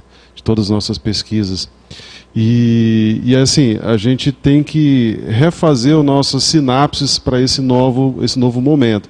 E aí eu lembro que o Val, durante várias tertúlias, ele, ele estimulava a turma a, a itinerar a prática docente, justamente por causa disso porque isso promovia conexões com diferentes culturas, com diferentes pessoas. A gente vai tendo um estofo não só energético, mas também de conhecimento para trazer, é, para realizar novas abordagens. Então, assim, eu, eu, vejo que a docência conscienciológica ela ajuda muito nesse processo. Né? Então, e é o uso do parapsiquismo que nem você falou, não, não tem como fugir, né, Eduardo? Numa abordagem, seja lá qual for, de um grupo, de uma pessoa, você vai ter que primeiro de novo, fazer a pergunta do que, que a pessoa precisa. Isso é a base do processo interassistencial. Né? E não eu dar aquilo que eu acho que a pessoa precisa. É a ideia do convencimento. Mas só pegando gancho ali sobre os cursos que ela comentou, né? A gente, não trazendo o aspecto administrativo, mas já que foi citado, né? Eu acho que a gente no, no, no Conselho para a Pedagogia tem estimulado muito isso. Para as ICs que não têm uma, um curso de entrada ou né, um curso de, de base do conhecimento da Conscienciologia, que de repente propusesse um justamente por conta da capilaridade. Né? Então, ah, pelo menos isso tem sido debatido com aquelas ICs com as quais participa. Né? Então, até faço, aproveito o ensejo para colocar. Gente, é, escolha alguém que seja lá o coordenador da área de parapedagogia da sua IC e participe do grupo que ajuda muito na fomentação das coisas. Né? O trabalho que a gente está promovendo agora é, é fruto disso, né, da, da coparticipação. Então, é, é, um entendimento de que é uma responsabilidade de todos. A, a, gente começou a perceber que nós precisamos refazer a nossa maneira de pensar, né? ainda não trazer esses arremedos do passado que ela, ela colocou. Querendo ou não, por mais que a gente recite muita coisa, mas a gente às vezes pode é, ter algum arremedo que nos leve para um processo mais dogmático, do convencimento, e que não é a ideia. Né? É, uma coisa que você está trazendo que vale a pena ressaltar a gente foi dar o curso e a palestra lá aos chamados intermissivistas. Né? E a, o pessoal da parapedagogia, quando veio apresentar para a gente a proposta de palestra e de curso, vocês têm que ver que bacana a tecnologia que foi usada, totalmente atualizada, entende? Não é mais o professor falando, falando, falando, falando, falando. Né? Tem vídeo, tem leitura, tem debate. Não é mais aquela coisa do cuspe giz lá e conscienciologia na veia, trrr, entendeu? Então, isso é uma atualização parapedagógica que já foi proposta e está sendo implementada, vai ser implementada agora esse ano na chamada. Está dentro do que você está trazendo. E sabe o que, que eu percebo, Eduardo? Que muito desse processo de, de construção é de fato a conexão que cada um dos participantes, ou de quem se envolveu no trabalho de alguma forma, né, seja direto ou indiretamente, é, tem captado isso dos cursos intermissivos ou dos pro, professores, né, dos paraprofessores dos cursos intermissivos, porque é, veja só, você tem um construto, né, você tem uma forma de pensar. Como é que eu mudo, né, o mindset, né, que a Socin gosta muito de usar a questão do mindset, né, como é que eu refaço minhas sinapses para ter uma compreensão diferente das demandas que são diferentes daquelas que eu tive. Agora, óbvio, existe a base que eu vejo de tudo, que é de fato o interesse pelo outro, né, pela interassistencialidade, o real interesse pelo outro, de que ele melhore, que ele seja tão bem acolhido como nós fomos. Essa é a minha forma de pensar, inclusive nas reuniões do grupo eu falo, cara, eu queria que a gente é, fizesse um movimento de, nesse, de entender isso. Né? Falei, cara, se hoje isso é um valor para mim, é importante, eu estou aqui né, como, como voluntário, eu de alguma forma tenho que acolher. Agora, eu não posso dizer onde é a ProEx do cara. A ProEx da pessoa pode ser no, no, no outro país. Né? A gente não pode querer para trazer para voluntariar, que nem foi colocado, convencer o cara de voluntariar. Ele vai ter que se sentir confortável se vai voluntariar, se vai escrever, se não vai fazer nada. Né? Mas eu acho que esse é o ponto. É, é, é justamente o princípio da descrença em tudo que a gente faz em termos de abordagem. Diga lá, Poli. Então, trazendo essa. complementando até o que o Jader trouxe, né? Dentro do sistema Unicim, o que faz e define as políticas né, de, de, de, da comunidade são os conselhos. Então, o Conselho de Parapedagogia, ele trouxe uma, uma proposta do curso em Fundamentos em Conscienciologia. O TPC é um dos que foi certificado pelo Conselho de Parapedagogia e no conteúdo programático tem um momento em que vão ser apresentadas todas as ICs e as, as especialidades já estabelecidas na comunidade. E isso é exatamente para que a gente evite a replicação do mesmo conteúdo para cada especialidade. Por quê? Porque aí o aluno ele vai querer fazer um curso lá na Consecutivos, ele vai ter que fazer o curso de entrada da Consecutivos. Não, ele já tem um curso de princípios e fundamentos da conscienciologia. Ele já tem aquele conteúdo suficiente para entrar na especialização e aprofundar. E aí vai também do docente se atualizar e a área de parapedagogia da IC estar presente, atuante dentro do conselho para fazer essas atualizações de que isso existe, qual é o nosso objetivo quando definiu essa política. Essa política não foi definida pelo secretariado da Unicim, foi uma política definida dentro do Conselho de Parapedagogia, onde estão os representantes especialistas da parapedagogia das 25 ICs. Pelo menos espera-se que os 25 estejam lá. Essa é a proposta, é, é a corresponsabilidade na condução do trabalho. Eu acho que essa é uma das questões de. A gente está falando muito da chegada do intermissivista, né? Eu acho que também o professor, o docente, ele precisa se atualizar das novas tecnologias em educação. Porque os, os, alunos chegam nessa outra vibe acelerada aí, né? É outra vibe. É. Nós não sabíamos nada, a gente só sabia que o professor falava.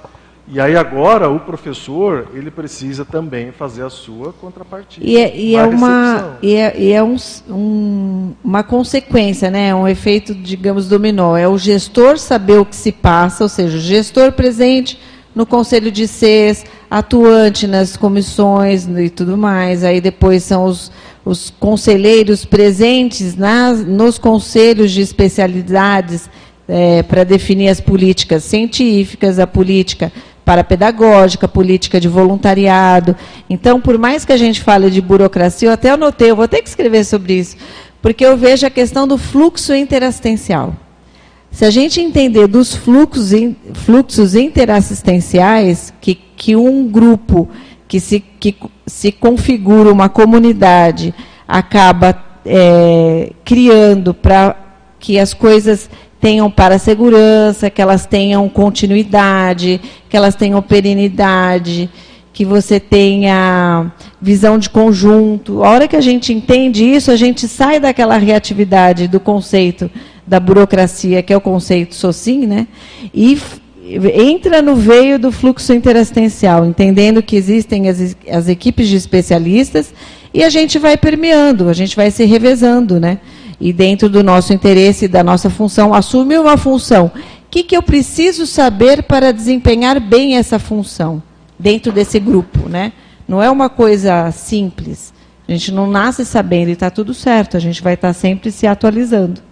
Gente, a gente já vai retomar aqui. Eu queria pegar esses minutinhos para fazer alguns comerciais. A gente vai ter a imersão, imersão conscienciográfica da Unescom, começando agora em fevereiro. E a novidade é que nós agora voltamos para o presencial. Então, o pessoal aqui do lado B, C, B, vai poder migrar para o A assim que publicar o seu livro. Então a gente hoje o debate foi tudo muito isso, né? A questão do mini intermissivista, o max intermissivista e tudo relacionado ao livro. Então tá aqui, ó, imersão conscienciográfica. Agora a gente volta para o presencial, primeira turma, turma 1, né, no primeiro fim de semana do mês, turma 2, terceiro fim de semana do mês online. Quem está fora de Foz do Iguaçu vai poder continuar fazendo a imersão conscienciográfica. E as inscrições estão aí, você faz é, aqui no CAEC, né, pela loja do CAEC, tem desconto para quem tem mais de 65 anos, para quem tem menos de 18, tem desconto também.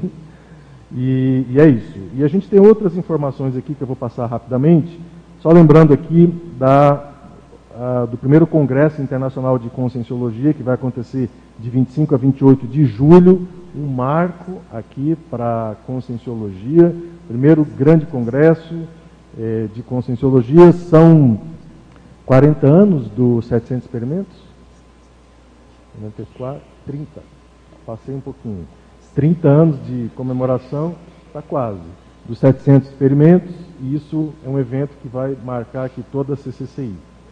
É, falar um pouco aqui do laboratório, né, os laboratórios do CAEC, prepare-se para o desafio 67, que por acaso é hoje, mas são 17 laboratórios que estão à disposição de vocês para fazer o trabalho de autopesquisa. E era isso. Onde é que nós paramos aqui? Gabriel, diga lá, depois o, a internet. É, dois pontos. A parte da burocracia é muito importante é, e já tinha vindo antes quando você estava falando, que é a questão, tem, existe a parasegurança, devido à parasegurança a gente não pode usar ela como uma maneira para impedir com que as pessoas se desenvolvam. Como isso? Um exemplo prático. Eu tive em maio de, em abril de 99, uma retrocognição com o Valdo. Aí eu queria contar para ele, não, conhecia eh, presencialmente o Valdo. Aí o Valdo teve em Porto Alegre, teve uma reunião fechada com quem era os coordenadores ou voluntários do IPC. E eu era só um cara do, do, das, da, do Greenvex. O que, que aconteceu? O Walter chegou lá e falou, não é para ter essa reunião fechada, abre agora. Aí o Charles Muscoff me ligou e disse, era de noite, disse, cara, dá um jeito, vem para cá que o Valdo está aqui. Aí eu cheguei lá, o Walter ficou me esperando para me conhecer, e aí no outro dia ele, eu fui almoçar com ele. E voltei de táxi com ele, né? Então aí eu tive dentro do táxi a oportunidade de falar. Se fosse por questões para segurança, não deixariam, porque é o hiperativo, banda de rock, aquela coisa, eles impedem. Esse é o primeiro ponto. O segundo ponto, o que eu percebo na diferença de intermissivistas, e eu tenho tido na, na TENEPS, em Clarividências, são, está vindo grupo para trabalhar, e aí tem a ver com o que a Lúcia falou, que é para trabalhar com o mega centro cultural. O mega centro cultural, ele permite ser o grande cardápio, onde você tem diversas possibilidades, nas quais a pessoa que é interessada em quadrinhos, porque a, a, muitas vezes a Gibiteca estava fechada, e ela está interessada em quadrinho. E essa pessoa vai chegar, porque às vezes ele é alguém que estava ali já acompanhando lá o pessoal que estava interessado em quadrinho na década de 80, 70, com volta, e está ressomando agora. Esse pessoal está vindo. É o pessoal que tem interesse, por exemplo, quando eu falo também de parasegurança. Eu ah, tive a oportunidade de poder mexer nas obras raras. E foi a partir delas, eu tinha acesso a todas as obras raras lá do Valdo, que me permitiu conseguir o Phantom South the Living. Gabriel, só para a gente concluir que tem mais uma pessoa. Tá, então é isso. É só para senão a gente se transforma num processo que, que corta e a gente tem que focar. é o mega centro cultural, é a base, isso aqui, tu pode abrir qualquer outra IC, mas a base é o mega centro cultural aqui na Cognópolis Foz. Lembrando do CP3, né, que vai acontecer o ano que vem, em julho. Diga lá, o microfone é seu.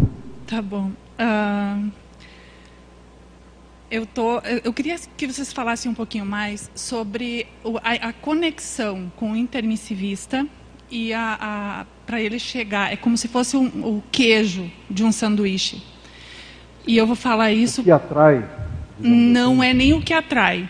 Porque se a gente for falar em intermissivista, ele sabe o que ele tem. Tem é como se fosse uma bússola intraconsciencial que te leva. Então tem um caminho que tu vai seguir. E eu estou falando em relação às minhas experiências mesmo. Eu poderia ter acessado a conscienciologia aos 17 anos. Eu seguia essa bússola. E eu tinha uma certeza íntima e, e, e me direcionava. Eu seguia isso, era muito importante. Eu cheguei em lugares que, por desvio, as pessoas, uh, por questões de cada um, essas peças não sustentaram.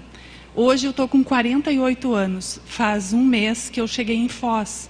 Eu sempre segui essa bússola, por isso que eu falo dessa, dessa conexão é, é como se fosse uma ponte enquanto que tu está na tua família de origem, enquanto que tu está ali. Para quem nasceu numa família que tem aportes, que, tem, que dá essa sustentação para o intermissivista, eu acho que isso é mais tranquilo. Mas para um intermissivista que chega numa família que, que não tem esses aportes, fica mais complicado. Então, como que uh, ele chega, e daí eu, hoje eu, eu, já fiz parte dos retomadores de tarefa, tem esse, esse grupo, por isso que eu falo dessas peças. Porque os retomadores de tarefas, eles são uma, é uma peça importante. Se essas pessoas não chegam, o intermissivista que chega e ele precisa dessa conexão, por isso que eu falei do queijo, ele precisa dessa peça para ele conseguir chegar. Então, se a gente está falando de um quebra-cabeça, não adianta querer colocar outra peça no meio. Eu não sei se eu tenho a ver com, com isso, com o megacentro. Eu, é, depende da minha conexão. E essa conexão eu trago do meu curso intermissivo. Eu acho que um livro que ajuda bastante isso, a, a compreender isso, é o livro da Jovilde, aonde ela fala das experiências dela. Uh, quanto médica, que não é um lugar onde é aceito dessa forma o parapsiquismo, né? Então, hoje eu sei que eu preciso escrever. Mas se não fosse ela ter chegado aqui, sentado aqui do meu lado, eu não teria conseguido fazer a pergunta. E é justamente sobre isso, sabe? É essa a importância dessa conexão e de sustentar isso, porque tem a questão da lavagem cerebral, de, de, de impor a vontade, mas também tem aquele intermissivista que não chega por eu vou dizer covardia evolutiva, mas é por não conseguir sustentar essa ideia original ou essa bússola intraconsciencial, porque está inserido num contexto onde não existe esse acolhimento. Então tu acaba se e, e tu vai tateando.